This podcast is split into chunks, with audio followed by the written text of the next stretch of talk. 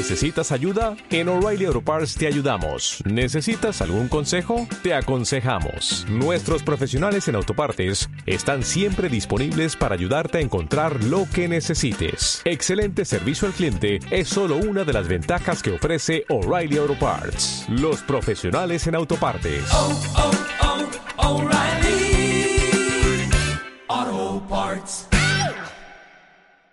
Una vez más el fantasma del dopaje se hace presente en el fútbol mexicano. En esta ocasión es Víctor Guzmán el actor de esta novela que inició mucho antes de que el Pocho fuera presentado como nuevo refuerzo del Guadalajara para el Clausura 2020. Fue el pasado 10 de agosto cuando después del partido entre Pachuca y Querétaro, Guzmán habría arrojado positivo en las pruebas antidopaje. Por ello, el futbolista fue separado del rebaño desde el pasado viernes y no vio actividad en la fecha 1 del presente torneo. De acuerdo con la Federación Mexicana de Fútbol, los resultados se dieron a conocer cinco meses después, debido a que las muestras fueron analizadas en Cuba, país que cuenta con un laboratorio especializado y donde se descubrió el resultado de los exámenes. Al respecto, Chivas se deslindó por completo del jugador. Por su parte, Pachuca emitió un comunicado donde respalda a su futbolista. En tanto, Víctor Guzmán negó los resultados y exige se abra la prueba B para demostrar su inocencia. Pese al hermetismo de la federación, se sabe que la FIFA y la Agencia Mundial Antidopaje, WADA, ya saben del caso y por lo tanto en cualquier momento intervendrán en el problema. De acuerdo con el artículo 10 del Código Mundial Antidopaje, el castigo podría ser de cuatro años en caso de comprobarse que la infracción a las normas antidopaje fue de manera intencional. Caso contrario, la sanción para Guzmán sería de un año.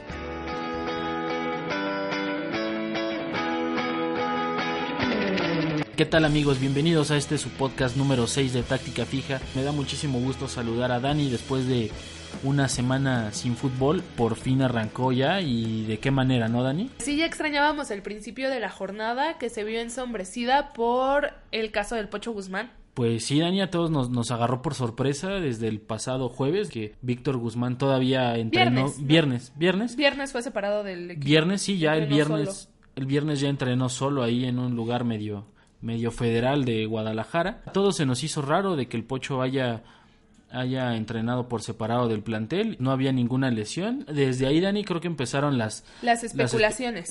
Yo creo que se tardaron mucho. A mí me queda un poco la molestia con la prensa deportiva porque parecían más voceros de Chivas y esperando a que hubiera un comunicado oficial que, que informadores. Me sorprendió mucho el tuit de uno que decía como de, pues ya ven, si el profe Tena no habla de eso, ¿por qué me piden a mí que hables? Bueno, digo... Pues al final del día es tu chamba, ¿no? Exacto. Pero yo creo que a Atena se le exige y a la directiva porque al final del día es jugador de Chivas. Ah, claro. Fue registrado, si tú ves Sí, el sí, registro, sí, claro que sí. ahí Era está jugador de. Chivas hasta el día de ayer. Pero yo creo que fue demasiado hermetismo y mucho misterio. Se especuló primero que el Pocho no quería ser banca en Chivas, que quería llegar como titular, entonces que no había estado de acuerdo y por ahí hubo como fricción entre el flaco Tena y él. Ya después pasaría a la versión que tenía problemas familiares. Después sería como no son familiares, son personales. Y ya después el domingo más o menos empezaba a sonar como la historia de que podría ser un posible doping. Ya se confirmó el lunes que llegó el pocho a la Ciudad de México con los abogados de Chivas e iban para Toluca. Al final del día no llegaron a Toluca, se reunieron en, en Polanco, pero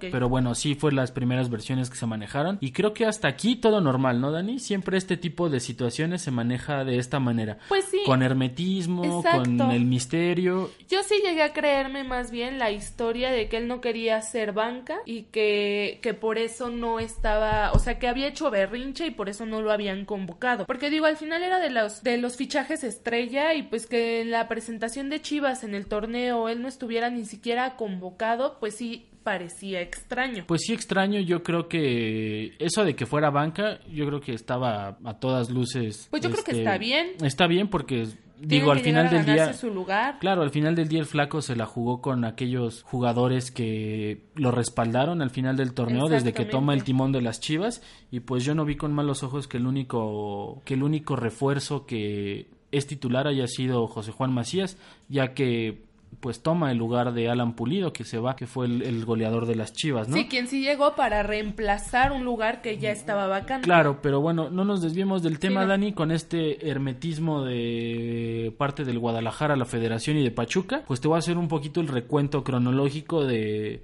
del caso del Pocho, de lo ocurrido. Mire, el 4 de agosto del 19, en el partido Querétaro contra Pachuca, Guzmán este pues da positivo. Bueno, se le hacen las pruebas de antidoping, se mandan a Cuba, se analizan y cinco meses después se da la resolución de que sí da positivo. El 12 de diciembre, el Día de la Virgen, Chivas anuncia como fichaje bomba a Víctor Guzmán. El 20 de diciembre, el Pocho juega su primer partido con Chivas, amistoso, contra Venados. Y después el 11 de enero, Chivas debuta en la liga sin Guzmán. 13 de enero, pues ya eh, vemos aquí al Pocho en la Ciudad de México. Es un tema que no se ha manejado muy bien. Yo creo que que ahí la gente de la federación y de Chivas no saben manejar los temas bajo presión ni saben manejar situaciones que conlleven a algo más grave. Yo creo que no es Chivas como tal, yo creo que esto es algo que se viene presentando en la federación, la administración tras administración tras administración. De acuerdo con los trascendidos, dice Isma, al Pocho le informan el jueves que dio positivo en una prueba antidopaje. La sustancia es un alcaloide. Esta sustancia es una, bueno, la contienen las drogas sociales o recreativas. Es derivada de la hoja de coca y sus efectos son más bien como narcóticos y analgésicos. La pueden encontrar en drogas como anfetaminas, cocaína, heroína, morfina, opio y peyote. Todas estas drogas están en la lista negra de la guada. Ok, Dani, pero pues es que esto es una droga al final del día, es una sustancia prohibida. Pues sí, es una sustancia prohibida, por eso yo creo que el pocho debería de recibir un castigo, pero no creo que tenga que recibir un castigo tan fuerte como si fuera una droga que le ayuda a mejorar su rendimiento como atleta. Yo creo que esto es más perseguido todavía por la FIFA, por la guada, por, por estas instituciones y para mí tiene que recibir un castigo más leve y sobre todo tiene que estar condicionado su regreso a la rehabilitación que tenga. Ok, sí, porque al final de, todo esto es una droga, pues, si tú le quieres llamar recreativa. Pues es que podría tomarse hasta como una enfermedad, ¿no? O sea, son pues drogas que crean adicciones y las adicciones son una enfermedad. Pues son, son un ejemplo, los futbolistas y cualquier atleta es un ejemplo para los niños, entonces yo creo que... Yo creo que sí, pero también se me hace un discurso un poco desgastado porque yo creo que el ejemplo para los niños en su mayoría siguen siendo en la cancha. No creo que haya algún niño que esté que vea noticieros, que es donde más bien trasciende esto. No creo que haya un niño que esté tan enterado de las noticias día a día o que lea portales, que vea los programas deportivos de la noche. Yo creo que el gusto del niño por el fútbol es más bien ver cada partido, partido por partido y es donde conoce a sus verdaderos ídolos. Entonces entonces, sí son ejemplo para los niños, pero pues al final no dejan de ser humanos. Entonces, yo bueno, sí, sí. creo si el dios del fútbol tropezó, porque el Pocho Guzmán no habría de hacerlo, no? No sabía que Messi había tropezado. No, Maradona.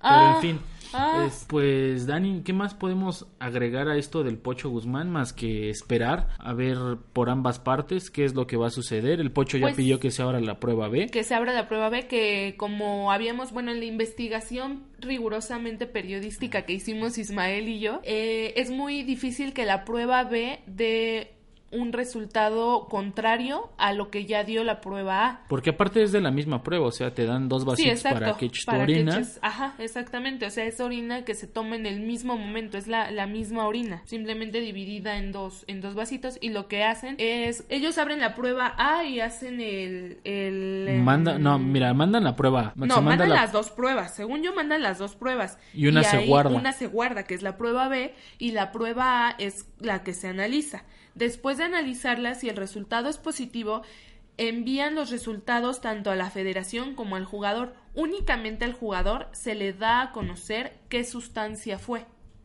Eso es lo que yo sabía. O sea, solo el jugador puede autorizar que se abra la prueba B. En caso de que se abra la prueba B, el jugador tiene que estar presente en el momento en que se abre. Junto con el médico. Junto con el médico y validar que es su firma, porque cada jugador firma prueba A y prueba B. Entonces tiene que validar que la prueba B contiene su firma también. Sí, que no está violado. El... Ajá. Antes de eso, bueno, ya más adelantito les contaremos una anécdota de un futbolista que se salvó por ello, pero antes de ello no se puede abrir, antes de que el jugador valide, no se puede abrir la otra prueba. Ok, Dani, mira, aquí en esta, en esta ecuación hay muchos actores. Tenemos al Pocho Guzmán, que fue el infractor. Tenemos a Pachuca, que fue el club del momento, tenemos a la Federación Mexicana de Fútbol que envía las pruebas a Cuba y tenemos a las Chivas. Dentro de estos actores, Dani, dime quién tiene la culpa por el mal manejo. La Federación, la CONADE. Para mí la CONADE tiene la culpa por el mal manejo porque sí, México sí tenía un laboratorio certificado por la WADA y también obviamente al estar certificado por la WADA pues FIFA le daba validez. ¿Qué pasaba en este en este laboratorio? Pues que todas las no solo del fútbol, todas las pruebas antidopaje de los de los deportistas mexicanos iban ahí. Este este laboratorio fue cerrado en la administración anterior y esta administración lo corroboró también. El laboratorio costaba 40 millones de pesos anuales y por eso fue cerrado. Entonces a partir de ahí las pruebas se envían a Cuba. Ahora, Ok, pero no creo que sea caso de la CONADE, Dani, sino hay que ver el costo-beneficio de, de Sí, esto. O sí, sea, sí, 40 millones de pesos y cuántas pruebas vas a mandar al año. pues a cada futbolista, bueno, a cada equipo le hacen dos pruebas por jornada. Ok, bueno, sí, también yo creo que ahí a tus a tus a tus atletas de alto rendimiento ahí a todos, ahí Entonces, ¿cuántos, ¿cuántos atletas habría que ver? ¿Cuántas competiciones tienes internacionales y nacionales? ¿Y cuántos atletas tienes? Claro, y ver También también, la posibilidad de, de surtir no solo al mercado nacional, sino también, no, no creo que Cuba lo haya hecho de gratis. Exacto. Entonces, No, de, de surtir pruebas. Exacto. Ahora yo te pongo un ejemplo, o sea, yo sé que la Femex Food no es beneficencia pública, pero dime tú, Femex Food no podría sostener el eh, sola el laboratorio. No tiene 40 millones de pesos anuales para sostener el laboratorio. Sí, yo Y creo que tener sí, Una liga más transparente. pero... O sea, cuidar mucho eso. Digo, si al Pero no lo van a hacer. O sea, no lo van a hacer, pero entonces ¿quién tiene la culpa? Conade, Femex Food. Yo creo que ahí la, la, CONADE no tendría nada que ver. En dado caso tendría que ser la administración pasada, que fue quien determinó cerrar el laboratorio. Pero ¿de quién depende la CONADE? Del gobierno. Por eso, pero pues la, si por la CONADE hubiera sido, yo creo que se hubieran quedado con el laboratorio. Pero debido al recorte de recursos por parte del Ejecutivo Federal, de ahí deriva todo. O sea, sí, de ahí deriva todo. ¿Dónde estás, pero- Enrique? ¿Dónde estás? Que no. ¿Cómo es posible que México no tenga un laboratorio certificado y que en México no se puedan hacer esas pruebas? Ahora, perdón, pero se supone que esas pruebas tardan un mes, mes y medio en ser entregadas, no los cuatro meses que decía ayer Medrano. Ok, pero Ajá. aquí vamos a ver entonces Aquí quién escondió la Por eso, aquí prueba. estamos hablando que esa prueba fue en agosto. Seis meses después, entregan o dan a conocer la prueba. ¿Quién la escondió? Para mí la escondió Pachuca. Perdón, pero para mí la escondió Pachuca y el colmillote de Jesús Martínez. O sea, yo no creo que Pachuca no estuviera enterado de la problemática que tenía el Pocho Guzmán. Incluso al Pocho Guzmán se le vio una baja de juego tremenda mientras avanzaba el torneo. Ya no era el mismo que empezó Híjole, aquí yo, yo, yo voy a jugarle un poquito al abogado del diablo. a Isma siempre. Y yo creo que Jesús Martínez no tuvo nada que ver. Yo creo que más bien ha de haber sido la federación. ¿La federación No cómo? Sí, pues la federación yo creo que ya, ya han sido tantos los casos, Dani, que yo creo la FIFA le ha de haber puesto un ultimátum de si se vuelve a saber o esto, vas para atrás en diversos sentidos. Que lo bueno fue que el Pocho Guzmán no se le hizo la prueba cuando fue jugador de la selección mexicana, porque ahí se hubiera generado un problema para la federación y de paso para la, para la escuadra nacional. Claro. Pero yo creo que ahí ya, yo creo que Chivas también sabía. Al momento de comprar un producto te lo venden con características, especificaciones y de qué adolece. Cuando compras un auto usado, no llegas a comprar el auto usado y No, lo revisas de pe a pa. Lo revisas de pe a pa, pero el dueño del auto usado nunca te va a decir, oye Isma, ¿qué crees que a mi carro le falla la caja de velocidades? Claro que no, jamás te lo va a decir. Pero ahí es tu obligación, ahí entra Sí, tu obligación tu en obligación, investigar y pero- buscar. Pero, oye, ¿hasta qué punto, por Dios? O sea, es que también... Ahí no yo es- creo que Peláez no hizo su chamba, debió No, de haber al visto. contrario. No, no, no. No, Ahí Peláez debió de haber visto, a ver, pásame de todos los que compré, a cuáles se les ha hecho exámenes, así, así, así, pásame el reporte. Pues al final se hablaba... Ahí si Peláez hubiera hecho su- hubiera hecho bien su chamba, no estuviéramos hablando de este vergonzoso caso y de Chivas. No, Chivas una vez más está demostrando la falta de seriedad y Falta la de seriedad vergüenza. en que- No, la vergüenza. discúlpame. Es una vergüenza lo del Una Guadalajara. vergüenza, ¿por qué? ¿Por qué vergüenza, o sea, porque es una vergüenza lo de Guadalajara,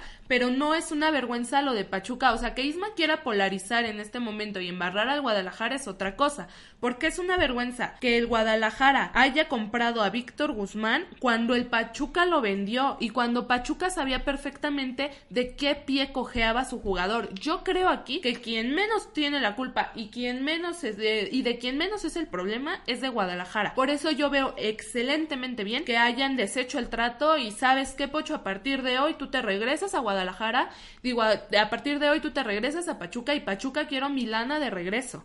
O sea, ¿cuál lana? ¿No hay lana de regreso? No, pues al final no hay trato. Sí, pues es como si Todos compraran los en Liverpool. tratos son iguales, No. todos los equipos pagan a meses. Que Isma no sepa cómo funciona el fútbol mundial es otra cosa. Ahorita va a correr de su casa.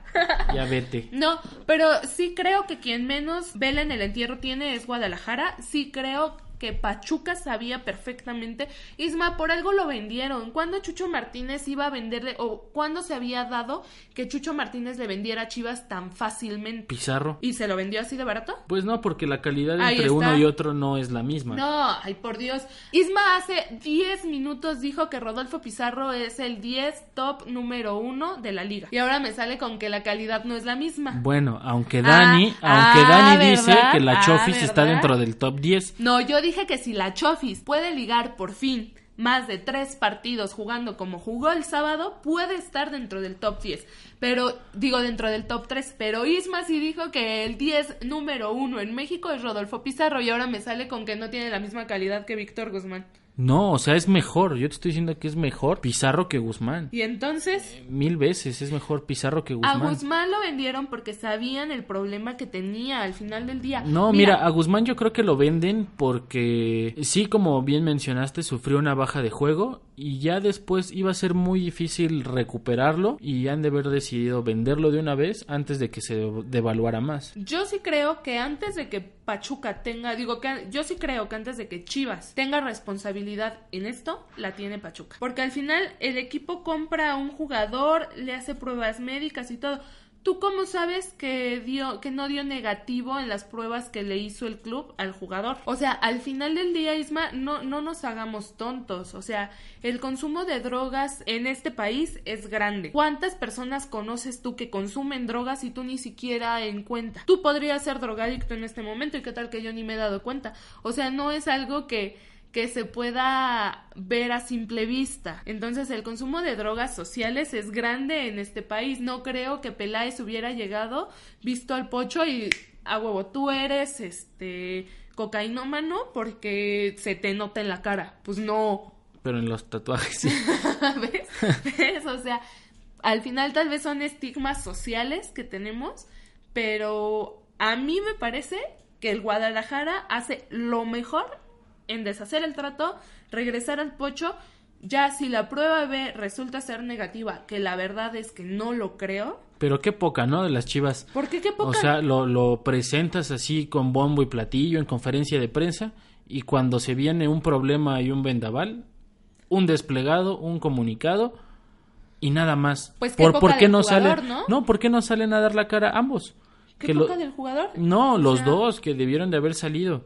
Los dos, así como Mauri lo presentó, debió de haber dado la cara y decir el problema es este, este y este, pero no. Desde un principio lo manejaron mal cuando se le pregunta a Atena y ellos empiezan. Pues no, tú no, no. acabas de decir es que, que- no tienen un manejo de crisis bueno Pero las es que tú acabas chivas. de decir que no fueron las chivas, que fue la misma federación. Pues entre las chivas y la federación se han de haber puesto de Pues acuerdo. entonces, perdóname, pero aquí hay jerarquías y hay un esquema. Al final del día, si federación dice no hablas, pues no hablas. Pues sí, pero tampoco dices que, por, que obedece un problema familiar. No, personal. Nunca dijeron familiar. Bueno, dijeron un familiar, problema personal, lo que sea. Al final, pues si el señor tiene una enfermedad y si el señor tiene una adicción, sí es un problema personal. Entonces, aquí Chivas no se está viendo afectado. ¿Por qué? Porque el Pocho Guzmán no ha jugado ni un minuto del torneo oficial con Chivas. Ni siquiera ha sido convocado.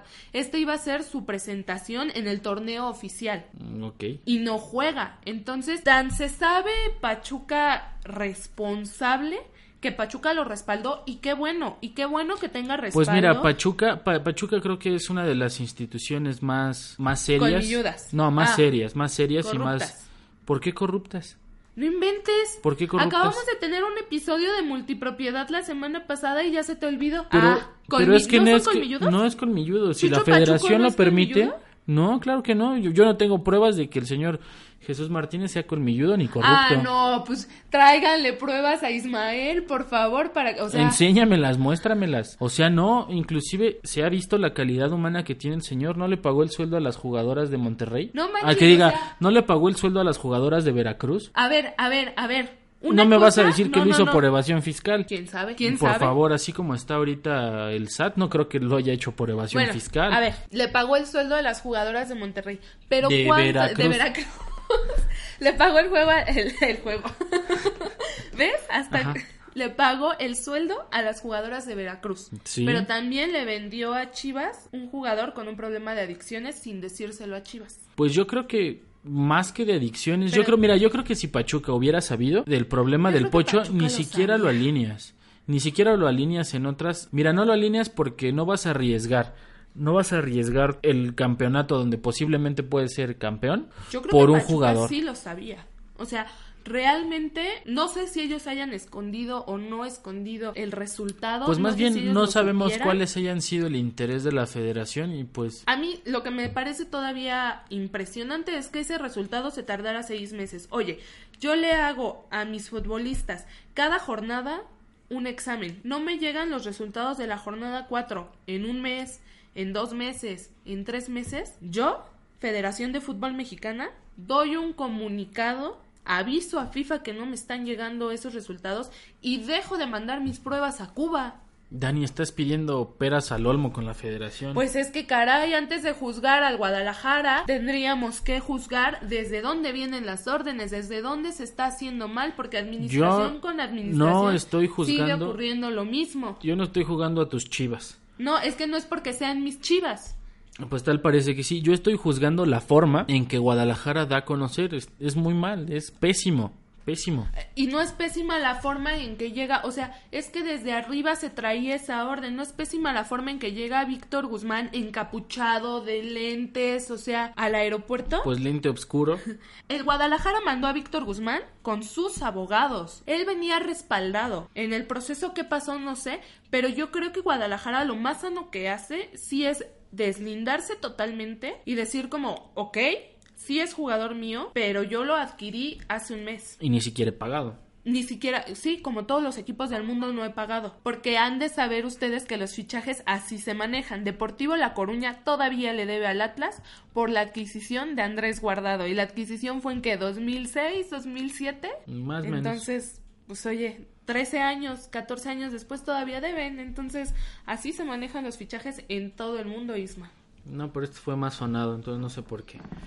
Pues bueno, Dani, creo que esto va a tener mucha tela de dónde cortar. No sé, ah, el, el Pocho pues solo dio, pues Chivas solo dio su, como su postura por medio de un comunicado. El Pocho dijo que no, que él no ha hecho nada indebido, Sí, o igual sea, en sus ambos- redes ambos sociales. lanzaron comunicados por redes sociales. Y Pachuca, Pues Pachuca respalda, también. respalda a su Pachuca jugador. lanza su comunicado de que lo respaldan, qué bueno. Vi el tuit de un atlista que decía que Chivas debía ser, em, que si Chivas quería ser grande, tenía que respaldar a su jugador como Atlas respaldó a Rafa Márquez.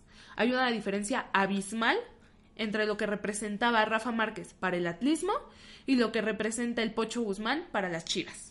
O sea, para empezar estamos hablando de que Rafa Márquez es el último gran ídolo del Atlas. Pero también yo creo que ahí está mal quien hizo el comentario. ¿Dónde Son hace la criterios diferentes. diferentes y dónde hace Rafa Márquez su conferencia en una de las canchas ni siquiera fue en la sala de prensa del Atlas fue en una de las canchas súper apartado de todos Claro. detrás de una portería o sea Sí, pero él se refería, incluso él eh, daba sus, bueno, unas de las imágenes que respaldaban su tweet eran sobre los desplegados que sacó Atlas de Estamos contigo, capitán, y no sé qué, en la jornada. O sea, que era la foto oficial de esa jornada. Y traían unas lonas todos los una lona todos los jugadores que decía algo así como estamos contigo capitán o algo así. Que Atlas no haya dado de baja a Rafa Márquez responde a que era su jugador estrella. A que es su jugador, o sea, es su último gran ídolo. Dime un ídolo después de Rafa Márquez que represente lo que es Rafa Márquez al atlismo. Andrés Guardado lo que Rafa Márquez al atlismo, Claro, el Andrés hijo Guardado. pródigo del Atlas, que sea más ídolo que Rafa Márquez. No, tú me dijiste otro y yo te estoy dando otro referente. A la Andrés misma Guardado. altura, a la yo misma pondría a la altura, si acaso un escalón abajo. No, a la misma Andrés altura. Guardado. Ay, ando bien pedera. Un poco. Yo creo que si el atletismo, como tú dices, y estandarte, El atlismo. este, creo que ya nos desviamos del tema. Yo creo que sí está a la altura. Y pues sí, Dani, yo creo que sí Chivas tiene un grado de responsabilidad, igual que creo que los cuatro actores deben tienen un grado de responsabilidad. Sí, Y nada bueno. más vamos a aclarar algo. De los cuatro actores, ¿quién tiene menos responsabilidad? De los cuatro, ¿quién tiene A menos? ver, los actores son Femex Food, Pachuca, Sí. Chivas y Pocho. ¿Quién tiene menos responsabilidad de esos cuatro? Sé sincero. Pues sí, las Chivas, Ah, pero las gracias. Chivas debieron de haber hecho su, su chamba, de ver de dar un seguimiento. A ver, oye, a ver, tú no vas a comprar un jugador que no le han llegado las pruebas antidoping, perdóname, pero yo no lo compro.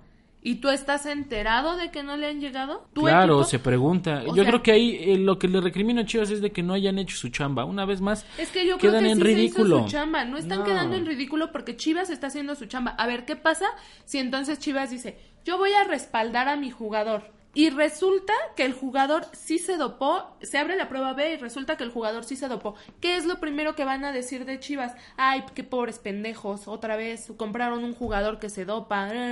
Pues sí, pero no, no, no digas groserías en este espacio familiar. Este, yo creo que Chivas sabía, se les salió de control todo esto y bueno, Es yo que- creo que aquí, perdón Dani, ya vamos Sí, a dar de, de tajo con este A tema ver, porque ya, yo de creo la MLS.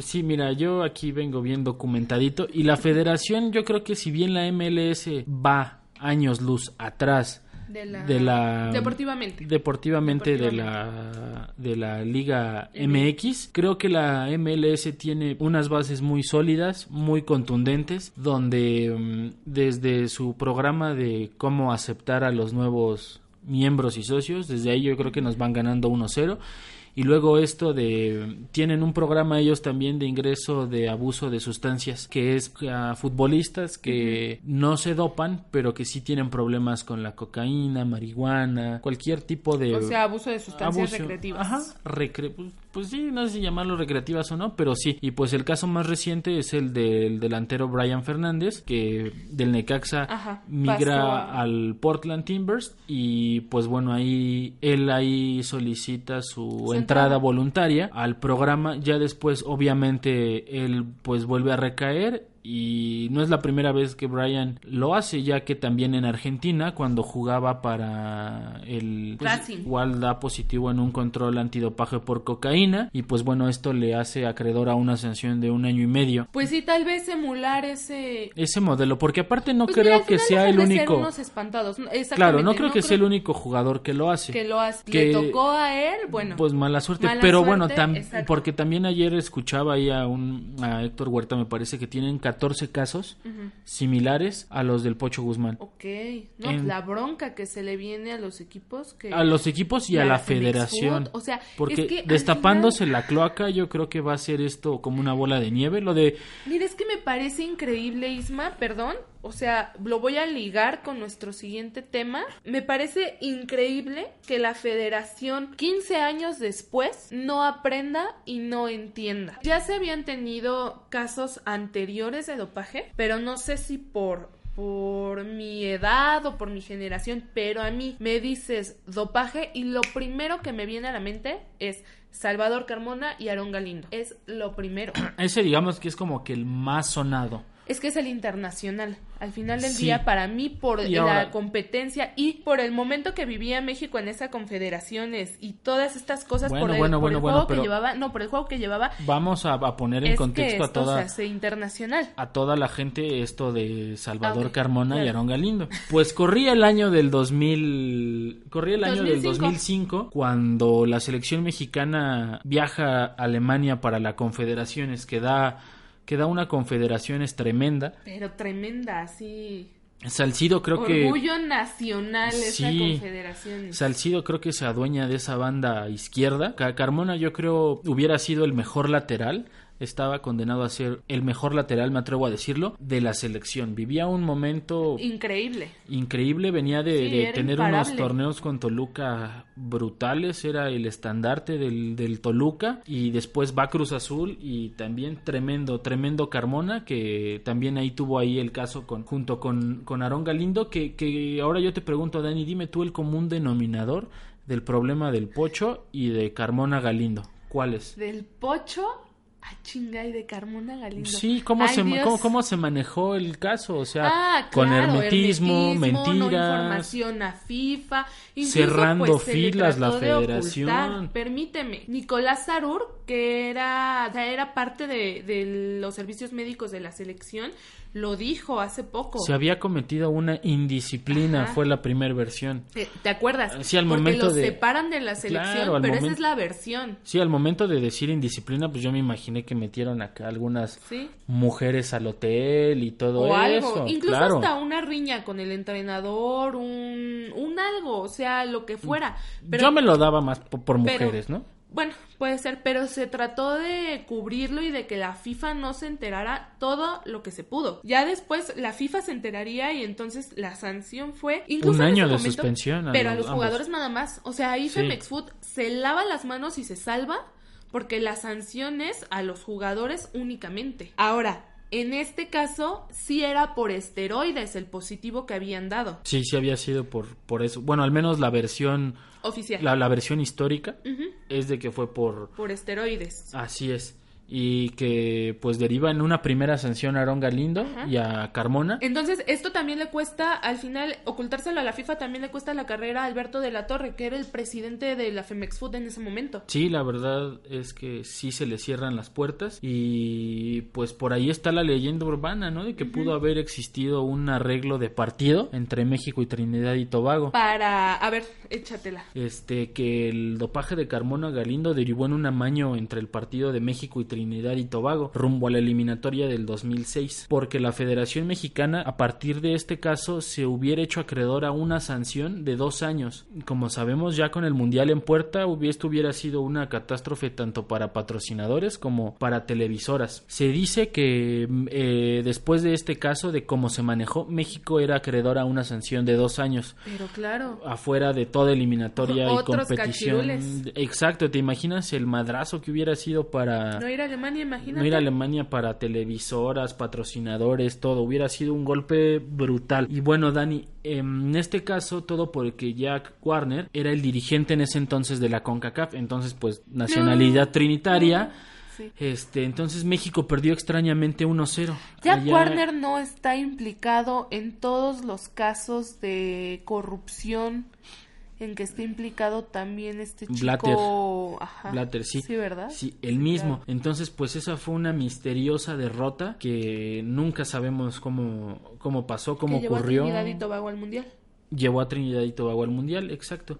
Entonces, pues ahí te la dejo votando, ya que nuestros escuchas hagan su, su conclusión. Y pues México así yo creo que se libra de que de no quedar fuera. Sí, porque al final a mí me parece impresionante que después de que este caso se hizo mundial y que sonaron las alarmas por todos lados y todo esto, la sanción haya sido únicamente para los jugadores, cuando se sabe que Federación intentó ocultarlo. Claro. incluso cuántas leyendas urbanas no hubo después de eso que decían que lo que había pasado en realidad, yo llegué a escuchar hasta que Rafa Márquez había pedido que los sacaran de la selección porque uno de ellos, porque uno de ellos se había acostado con la esposa de Rafa Márquez. Entonces, ¿hasta qué punto trascendieron los mitos y leyendas urbanas? Para mí fue esto, o sea, mira, yo creo que todo para darle la vuelta que la gente no se enfocara en que México iba ganando 1 a 0 y de repente le dan la vuelta a 2 a 1. O sea, ¿cómo te explicas eso?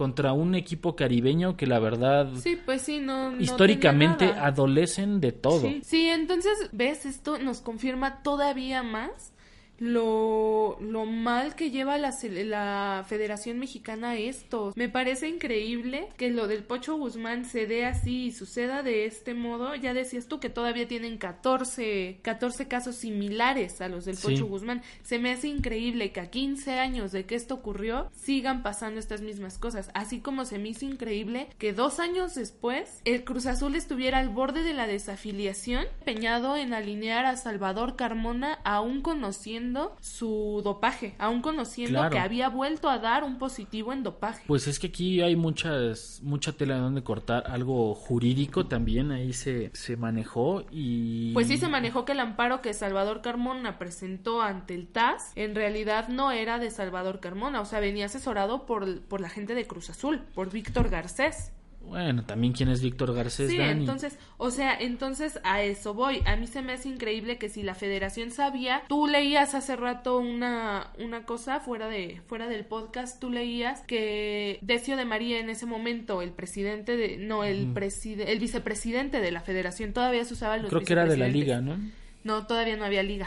Todavía no había MX el vicepresidente de la federación les decía, les aconsejaba a los, de, de Cruz Azul que no lo alinearan. Ahora, yo soy la vicepresidenta de la federación. ¿Sabes qué, Cruz Azul? Tú lo alineas y te desafilio. Tú lo alineas y te vas a las categorías inferiores. Pero Dani, no lo van a hacer. Aquí van a siempre a proteger al grande, al poderoso. Pues entonces siempre vamos a correr el riesgo de que FIFA se canse y diga, pero a ver, yo creo que quién es FIFA para hablar de moralidad en este mundo. Pues entonces ya paga todo y nos vamos.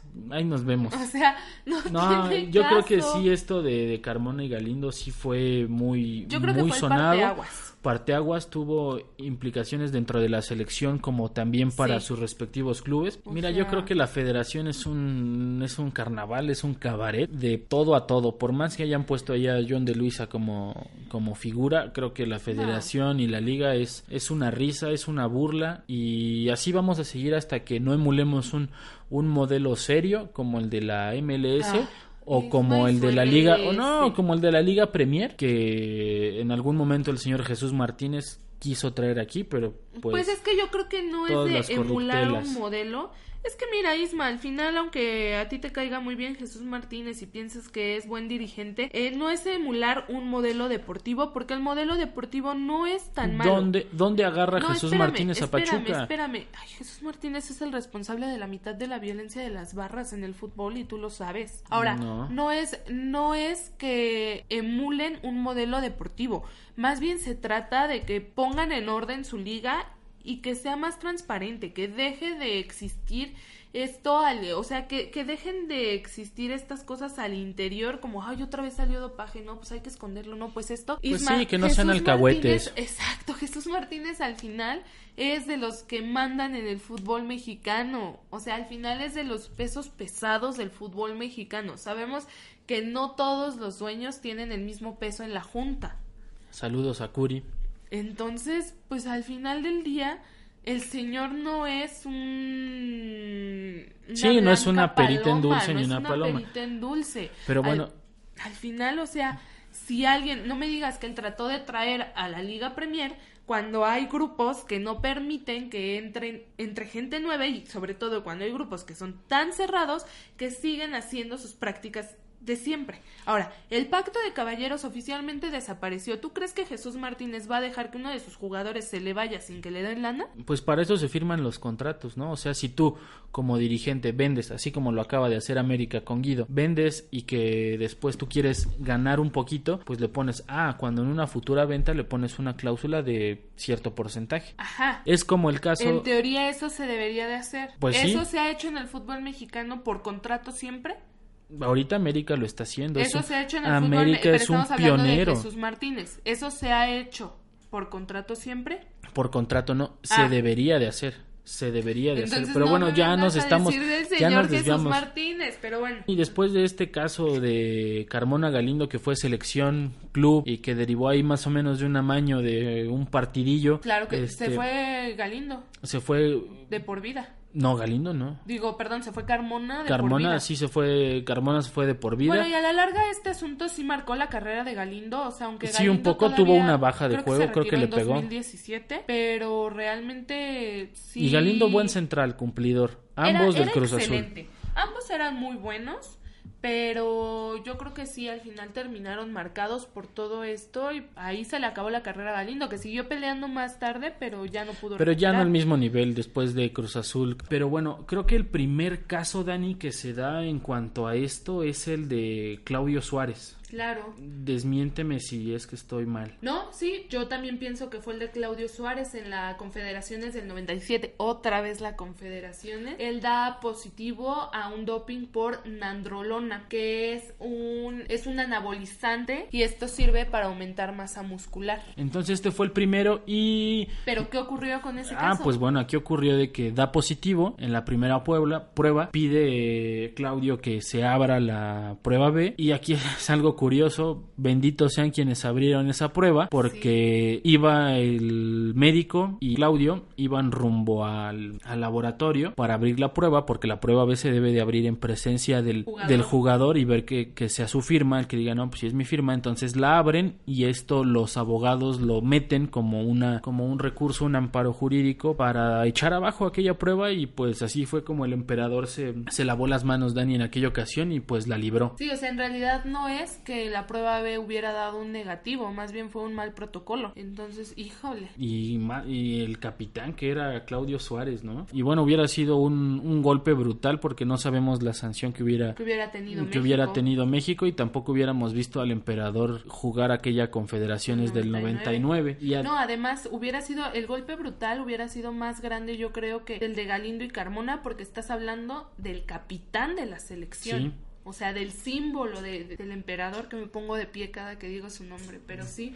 Te metes nandrolona cada que lo oyes. Y uno menos sonado, Dani, es el de Paulo César El Tilón Chávez y de Raúl Lara. Rodrigo Lara. Eduardo, tú cuéntame de esto porque si yo no me la sé. Ah, bueno, pues igual, lo mismo, torneo internacional, Copa América del 99 en Paraguay. Parece que les pagan estos cabrones Sí, para doparse. Exactamente. Entonces, pues eh, ahí sí fue un caso más como entre Comebol y Femex Food, como un acuerdito. Recibieron una sanción de seis meses. La Femex Food lo que hizo fue pues una defensa como medio escuetita para los jugadores. Yo creo que a Rodrigo Lara bien lo hubieran podido que este doping hubiera sido en el 98 para que no entrara contra ¿Por qué? Contra Alemania. ¿Por qué? Para que no entrara contra Alemania. Yo creo que si lo hubieran bajado del barco y darle la, su oportunidad la a Rafa. sanción de ellos fue únicamente para competiciones sudamericanas. O sea, fue Y- como un trato entre Femex Food Y y, Conmebol. y Conmebol. Entonces los suspendieron seis meses para competiciones eh, sudamericanas y ellos volvieron, o sea, ellos también dieron positivo por nandrolona. Y este Que se me hace un... Entonces ya estoy pensando que es una sustancia común o regular. Pues sí, porque aparte, pues el tilón, si nos acordamos, aparte de su peladito de honguito, pues era una persona muy Muy flaquita. flaquita, sí, Eh, y, es, y es exactamente. lo que él alega, ¿no? Vean, me estoy reflaco como por Ajá. nandrolona. Sí, exacto. Estuvo- Entonces, pues ahí está también este, este caso. Después de lo de Salvador Carmona, para mí, el del gato Ortiz. Saludos ahí en el reclusorio. Yo creo que sí nos Pero- escucha ahorita que nos vengan a Sí. No, no es cierto, sí te mandamos saludos de verdad, gatito.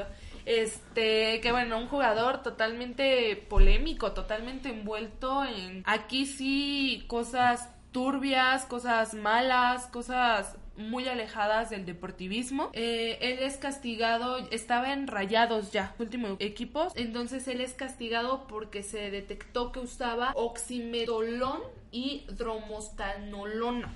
Ah, cabrón. ¿Eh? ¿Qué tal? Que también son sustancias que se utilizan para ganar masa muscular. Pero aquí la sanción es por dos años, no sé si te acuerdas. Sí. sí, Incluso cuando el gato Ortiz está por regresar al- a la actividad y todo esto, es cuando se dan color de que, pum, vale, andaba en una banda de secuestradores y pues me lo refunden en la cárcel. Sí, claro, y este muy buen trabajo de las autoridades y también, por, yo creo que lo suspenden dos años porque son dos sustancias, Sí, ¿no? Y aparte sí. estaba bien mamado el gato Ortiz, la neta. Sí, la verdad es que sí es un jugador al que sí se le notaba una masa muscular impresionante y yo también creo que aquí la sanción es más fuerte y son y es porque eran dos sustancias. También eh, el año pasado por estas fechas más o menos lo sentenciaron a 75 años de cárcel porque se descubrió su participación activa en por lo menos tres secuestros. Y pues lo bueno que mi gatito ya cumplió su sentencia de, de dopaje, así ya va a poder jugar con la selección del, del reclusorio, ¿no? Fue de los secuestradores del marido de Gloria Trevi por ahí. Ay. Te doy un datito. Ya, ya, Pero ya, bueno. ya, ya somos telenovelas, Pati. Y ¿Cómo bueno, ves, Pedrito? eso, el bigote ya lo traigo. Es- y yo creo que después de estos casos, El clembuterol. el famosísimo clembuterol, que bueno, el clembuterol yo creo que a todos los mexicanos ya lo debemos de traer. No, hemos- Sí. Yo creo que no pasamos ningún antidoping y bueno, el 2011 pues... Pues se eh, vio marcado por eso. el clembuterol, porque, a ver, cuéntame, cuéntame lo del clembuterol, te voy a dar chance de, que- de que nos ilustres. No, hombre, muchas gracias, Isma. Pues mira, corría la Copa Oro de 2011 cuando antes del partido contra Cuba, la Femex Food interviene porque se dan cuenta que cinco futbolistas habían dado un positivo. Ok, los en- futbolistas en las en las pruebas antidoping pasadas. Estos futbolistas... Entonces fueron separados. Ok. Ay, no lo voy a dejar decirlo. Fueron separados los futbolistas. Fueron Memo Ochoa, Maza Rodríguez, Edgar Dueñas, Ciña y el Hobbit Bermúdez. Que a la larga el Hobbit Bermúdez sí, no sé si esto o el peso del América, pero le Qué bueno, la qué bueno que reconoces el peso de mis Ah, águilas. claro que sí, en este país hay dos camisetas que pesan, la del Guadalajara e infinitamente abajo, la del América, pero también No. pesa más que otras. O sea, porque son los únicos dos grandes de este país, entonces bueno. Populares, No es lo mismo, no es lo mismo, no es lo mismo jugar en Atlante, equipo chico, pinche equipo mugroso, que jugar en el América. ¿Cuál equipo mugroso? O sea, tú no sabes, tú no sabes de... Bueno, total que ¿Tú qué estos vas a ver de cinco- tradición y de amor si, ni- si ni la historia de tu Le equipo te sabes? Chivas. Ay, por favor. Total que estos cinco son los señalados por clembuterol. El clembuterol también es una sustancia que se utiliza para aumentar masa muscular. Sobre todo a las vacas, ¿no? Eh, O sea, sí, sí, sí, sí, sobre todo al ganado, pero también hay gente que lo usa. Ok, sí, pero en este caso creo que sí fue por, Sí, en este por caso, carne contaminada, ¿no? Después, después la WADA los, los perdonaría y sí es, te voy a decir la razón por la que se declaró que era más que un dopaje, un problema de salud pública mexicana. Sí, porque en el mundial de en el Mundial sub-17 Sub-17 de ahorita te voy a decir exactamente el número, pero de 208 pruebas que se le hicieron a los jugadores, 109 arrojaron resultados positivos por clenbuterol. Entonces, ¿qué quiere decir? Pues que más del 50% estaba contaminado. Pero sí, yo creo que además de que las se quedó limpia la figura de estos cinco futbolistas. Que yo creo que es lo más importante y lo más rescatable ahí. Sí, pero aquí Guillermo Ochoa creo que se le vio truncada su carrera, A la larga yo creo que esa es la oportunidad más que se le cerró a Memo, Sí. porque se decía que podía reforzar a Liverpool y se rumoraba que Memo Ochoa ya tenía un precontrato contrato. con el Paris Saint-Germain. y se echan para atrás después de eso. Sí, se echan completamente y creo que sí le, le frustran un poco la carrera ahí a mi, a mi Paco Memo. Sí, yo creo que ahí Memo Ochoa es el más afectado por estos rumores porque al final pues fue eso, fue un problema de salud pública y de verdad qué triste porque era el mejor momento en su carrera. Pero pues pobre Memo terminó en el Jajaxio. En el Jajaxio.